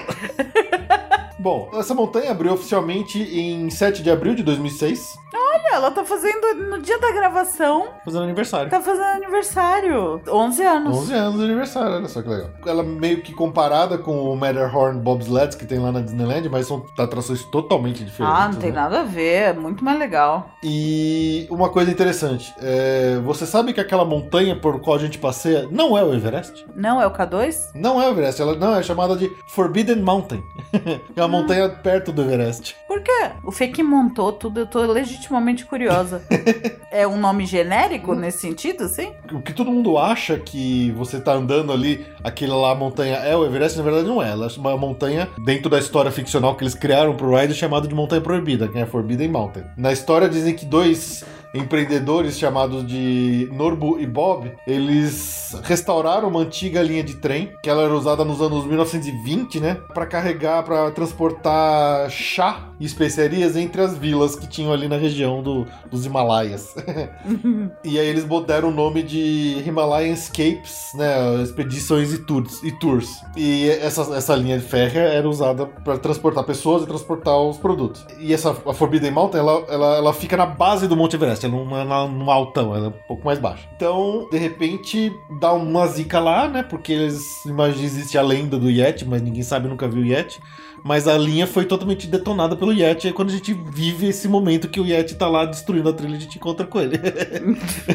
então essa que é a história ficcional ali da, da, da Expedition Everest. E o interessante é que quando eles estavam modelando, né, a, a- esse ride, ele atrasou muito e custou muito mais caro do que eles imaginavam. Eles ficaram quase seis anos, os Imagineers, projetando a atração. E ela custou uma grana muito maior do que eles imaginavam. Eles ficaram viajando lá pro Nepal, pro Himalaia, para conhecer os lugares, para pegar referências, para pegar coisinhas. Então, toda aquela fila que a gente passa, como se parece um, uma- um acampamento base de escaladores, tudo isso eles foram lá para buscar essas ideias mesmo, visual, e montar igualzinho aqui. Quer dizer, não é de graça, né? Tudo que tá lá é bem feito daquele jeito, Mas dá os caras foram na que fonte, é. né? Dá pra ver que é bem feito mesmo, assim, de pesquisa mesmo, aquilo lá. E, a- e a- e o centro lá de observação dentro da atração, né? Que é o final da fila, aquilo lá, você fica em dúvida se as coisas são de verdade. É, o que- aquele museu, né? é aquele museu, Museu do Yeti. museu do Yeti, aquilo lá, você fica em dúvida das coisas. Você lê os artigos e fala, não, isso é verdade, isso é mentira, isso é verdade, isso é mentira. As fotos dos Sherpas, gente, aquilo é perfeito. É muito legal. Essa é uma atração única, você não tem absolutamente nenhuma outra atração desse jeito que eles fizeram a Expedition Everest em qualquer outro lugar da Disney, né? É- ela é totalmente única. Então, se você quiser experimentar ela, você tem que ir lá. É, tem, eles queriam fazer com que realmente ela fosse um thrill ride, né? Uma atração radical. Por isso que ela tem um momento que ela anda de ré, um momento que vai de frente, que cai com velocidade, ela tem muita velocidade. Ela começa aquele suavezinho, né? Que você acha que vai ser um passeio tranquilinho lá embaixo, antes de começar a subir. E depois é só pauleira, né? É muito bom. É muito bom. E, bom, tem alguns fatos bem interessantes, uns, uns fun facts aqui dessa torre que é legal de a gente falar. Ela tá listada no Guinness Book de 2011 como a montanha russa mais cara do mundo, até então. Porque geralmente montanhas russas não são decoradas, né? Exato. E ela é inteira, ela é perfeita. É- Ela é uma, é uma, é uma montanha, uma team coaster, né? Exato. É uma categoria nova. não- Uhum. E ela, ao longo dos seus seis anos de produção, né, de planejamento e construção, ela custou mais de 100 milhões de dólares na época. Então, é, Valeu cada valeu, centavo, valeu cada gente. centavo. Essa valeu cada centavo. Gente, isso não é nada perto do que tá nos bolsos dos homens da Lava Jato. Pensa. É verdade. Bom, muitos daqueles artef- artefatos que tem na- no museu, né, que tem lá dentro, que tem na parte do Museu do Yeti, são realmente artefatos reais que eles importaram do Himalaia. Então, por isso que dá autenticidade da coisa, né? A velharia. A velharia. Pra quem fica ali esperando o, o trenzinho pra embarcar, já notou que no último vagão como fica sempre saindo uma fumacinha, um vapor ali, né? Como se fosse realmente o vapor do trem. Na verdade, aquele vapor não sai do trem, tá? É uma, co- uma coisa bem legal que eles fizeram. É, eles botaram uma saída de, de vapor debaixo da plataforma. E aí, quando o trem ele encaixa lá, ele tem um tubo dentro do trem, então o vapor sai debaixo da plataforma, passa por cima e sai por cima, passa por dentro e sai por Ah, cima. tá brincando. É, ele sai da, sai da Eu plataforma. achei que era um gelo seco, alguma coisa. Não, não é, vapor de água mesmo. Então, só que ele sai da plataforma ele- e, ele só funciona quando o trem tá parado certinho, porque ele encaixa o tubo e o tubo faz ele sair por cima. Amei.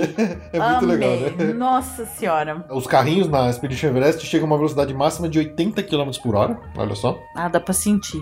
E Dá pra dá pra sentir. Dá pra sentir no estômago. Principalmente na, na ré, né? Na, Na ré. Na ré ela é muito rápida. Tem uma- um, um caso interessante que parece que virou alguma tradição entre as pessoas que são fãs da montanha russa. Não é nada oficial, ninguém sabe por que, que fizeram isso. Naquele momento, quando você tá indo de frente e você chega no- na seção onde os- o, o trilho tá quebrado e o carrinho para e começa a voltar pra trás. É, Se você olhar em volta ali, tá cheio de elástico de cabelo que as mulheres jogam ali. é. E tem um monte, você vai ver que tem um monte. Acho que eles limpam, mesmo assim o pessoal continua jogando. Eu queria entender. E até hoje ninguém entendeu por que, que virou essa É tradição. surpreendente que não seja moeda, porque americano adora uma um lugar pra jogar uma moeda. É verdade, né? Qualquer glaguinho, qualquer goteira que forme uma pocinha tem uma moeda lá. Eu nunca vi gente pra gostar de jogar moeda. E, mas lá não. Ela é, virou os elástico elásticos de de cabelo. cabelo. É muito engraçado isso. Um monte, um monte, um monte. Eles teriam que limpar toda noite pro pessoal parar de pôr, né? Mas eles não limpam, então. É, pois é. Uma outra coisa interessante, nos carros, aquela cara envelhecida que ele tem de meio ferrugem, a, é, a pintura originalmente foi feita, né, Pra dar aquela cara de usado no carrinho, mas diferente de outros rides, eles não retocam tão constantemente quanto deveriam, como normalmente se faz, porque eles querem que fique com aquela cara de usado, com aquela cara de gasto, de então é de propósito, eles largam mesmo pra você ter a sensação de que o carrinho é um negócio antigo que tá lá rodando há muito tempo. Então é bem legal isso. Eles é, é mais uma daquelas como eles fazem, por exemplo, na Haunted Mansion, que eles não cuidam das plantas pra deixar aquele negócio crescido meio mal, mal. No, no carrinho da Expedition Everest eles deixam de propósito ele envelhecido, desgastado e descascado com a tinta. E a última história aqui que eu queria contar de fun fact que eu achei bem interessante, meio triste, mas interessante, diz respeito ao Yeti, ao animatrônico do Yeti que tem na, da atração. Ele é um boneco gigantesco, é um animatrônico que tem mais de 7 metros e meio de altura. É muito grande aquele Yeti. A gente não consegue ver direito por causa daquela, daquele movimento que ele passa quando ele tá meio estroboscópico, né? Mas ele é bem grande aquele. Muita gente que não vai tantas vezes quanto a gente costuma ir, nem vê o Yeti. Porque tá com medo e ficar de olho fechado ou não? Ou porque tá com metade de olho fechado, ou porque ele realmente passa muito rápido. Passa muito rápido. E né? não é bem iluminado. Pra exatamente ficar esses mistérios, ele fica nessa luz eh, piscante. Então, assim, muita gente que não vai muito, é porque a gente já foi muito nessa atração. Sim. Mas muita gente que vai pouco, vai uma vez, duas vezes, acaba não vendo. Muita gente fala que, nossa, mas tem um Yeti no final? tem, tem o Yeti. Mas é o da sombra? Não, não é o da sombra. tem um, um Yeti imenso lá. Pois é. E, e eu digo que é triste porque o Yeti hoje, ele não é o que ele deveria ser. Ele foi projetado eh, como sendo o maior e mais complexo áudio animatrônico que a Disney tinha construído até então. Cheio de atuadores, cheio de efeitos, de movimentos e tal. E hoje ele tá totalmente parado. Por que isso? Porque, infelizmente, quando é, projetaram toda a, a estrutura da montanha russa, do, do, do- do boneco em si, do animatrônico em si, o software que os engenheiros usaram tinha uma falha. Por causa dessa falha, acabou acontecendo um erro no projeto estrutural da montanha russa como um todo. E é o que acontece: o, o boneco ele era tão complexo, ele tinha movimentos tão amplos, né? Ele baixava o braço com força, como se ele fosse bater no carrinho. E para um bicho daquele tamanho, né? Você tá falando de forças envolvidas bem complicadas ali, né? Uhum. Por causa dessas forças, desses movimentos que o boneco fez, aconteceu uma rachadura na base estrutural da montanha, causada por um erro de cálculo causada pelo glitch, pela falha que tinha no software que eles usaram para calcular. Nossa É, é uma loucura, né? E então, digamos, o, o modo animatrônico A principal deveria ser esse. E ele só funcionou por poucos meses depois que a atração abriu. E logo em seguida eles já notaram a falha e já deu problema. Então eles mudaram para o que eles chamam de B-Mode, que é com ele com um pouquinho de movimento ou praticamente parado. Hoje ele tá praticamente parado. E eles introduziram aquela luz estroboscópica para dar uma sensação de movimento, porque não era. Originalmente era para ele estar totalmente aceso, com a luz bem acesa para todo mundo ver aquele bonecão animatrônico gigante legal, e ele se mexendo como se ele fosse dar um bater com a mão no carrinho. Então eles tiveram que eles fizeram usaram esse recurso da luz estroboscópica para corrigir uma falha que aconteceu. Só que qual que é o grande problema disso, né? A, a, a, a falha, a rachadura que deu na, na, na base, eles não têm como reparar isso sem desmontar a montanha inteira. Eles têm que desmontar o Everest inteiro para conseguir reparar esse um pedacinho. Ai, Por causa do lugar onde ela foi, onde aconteceu. então deixa, né? Então deixa. Então, até hoje, o pessoal fica assim, é, sem saber o que fazer. Deixaram daquele jeito. É uma pena, você não tem a experiência como ela foi projetada originalmente pelos Imagineers, né? E não tem como consertar, a não ser que os caras parem e desmontem a montanha inteira por meses. Vai saber o tempo que vai levar uma, uma manutenção dessa. O Imagineer, né? O Joe Roddy, que é o cara que foi responsável por todo o design da, do Animal Kingdom como todo, e principalmente atualmente ele tá aparecendo bastante porque ele que fez todo o design também da, do, do Pandora. É, o pessoal já perguntou pra eles várias vezes por que, que ele não con- conserta a- o Yeti. E ele fica frustrado porque ele fala: Cara, eu quero consertar, mas eu não sei como. Algum dia eu vou consertar, eu prometo pra vocês. Eu não sei como, mas algum dia eu vou consertar o Yeti. Quer dizer, é uma coisa pessoal pra ele. Ele, ele quer resolver, mas ele não tem como. Mas é uma pena, né? Você vê uma, uma, uma besteirinha que deu lá atrás, num software de cálculo que não deixa a gente ter hoje a experiência completa do que os Imagineers criaram pra ser a- o, o, o animatrônico grandão do Yeti ali no final da Expedition Everest. Que pena. Uma pena. E deve ser por isso mesmo. Muita gente passa batido pelo Yeti. Pois mas é. ele tá lá. Ele tá lá. Se ele tivesse com a luz dona acesa se mexendo, acho que ninguém perdia. Ninguém ia né? perder. Que nem o Tiranossauro. O, T-Rex no final. O T-Rex. Eu morro de medo daquele T-Rex. Do- do Toda vez é. ele me assusta. Filho da É mãe. muito bom aquele T-Rex. É, é muito bom. Mas é isso aí. Eu já tô olhando. Faz a curva, eu já tô olhando Já assim. tá olhando lá no fundo. Aí toda vez ele me assusta. Então, o, o Yeti seria a mesma coisa. Acho Seria que todo mundo que chegasse seria o, o- o- Hoje, muitas vezes, o pessoal mais lembra da cena antes da primeira queda, quando você vê a sombra do Yeti. Então, muita gente que não vê o Yeti boneco fala desse Yeti. Fala, ah, eu vi o Yeti lá na sombra. Falei, não, não é o da sombra, é o boneco mesmo. Uhum. E muita gente não vê. É que acaba não sendo memorável. Se ele funcionasse, seria memorável. Todo mundo só lembraria dessa parte praticamente, né? É. Mas é isso aí. Vamos ver se o Joe Roddy consegue cumprir a promessa dele algum dia consertar o Yeti. E ficou desafio para os nossos ouvintes quem conseguir bater o nosso recorde de idas no mesmo Dia. dia. Foi 15. 15 vezes. 15 vezes no mesmo dia no Everest. A gente manda um brinde pra você. É verdade. É, mas tem que comprovar, Tem que tá? comprovar. É. Mas é isso. Não percam o Expedition Everest de jeito nenhum. Eu sei que agora tá o Oba-Oba no Pandora, né? Mas vai lá pro Everest. Vai lá também, não perde. E o Rei Leão, não deixei. E nem o Kilimanjaro Safaris. e nem o Dinossauro. Animal Kingdom é baita parque, né? Muito legal. Eu adoro Animal Kingdom. E, me, e fico brava quando as pessoas falam que. Ai, acho que eu- falaram que o meu Animal Kingdom é chato. Sou Ah, falaram que é parque só de meio-dia. É, que é parque só de meio-dia. Mi, mi, mi, mi. Lembra do moleque da foto do meme, tá? Didi falaram que tinha de meio-dia. Eu fico assim também quando eu falo assim, ah, mas o Hollywood Studios tá tudo fechado, nem vou. Ai, meu, não fala isso, cara.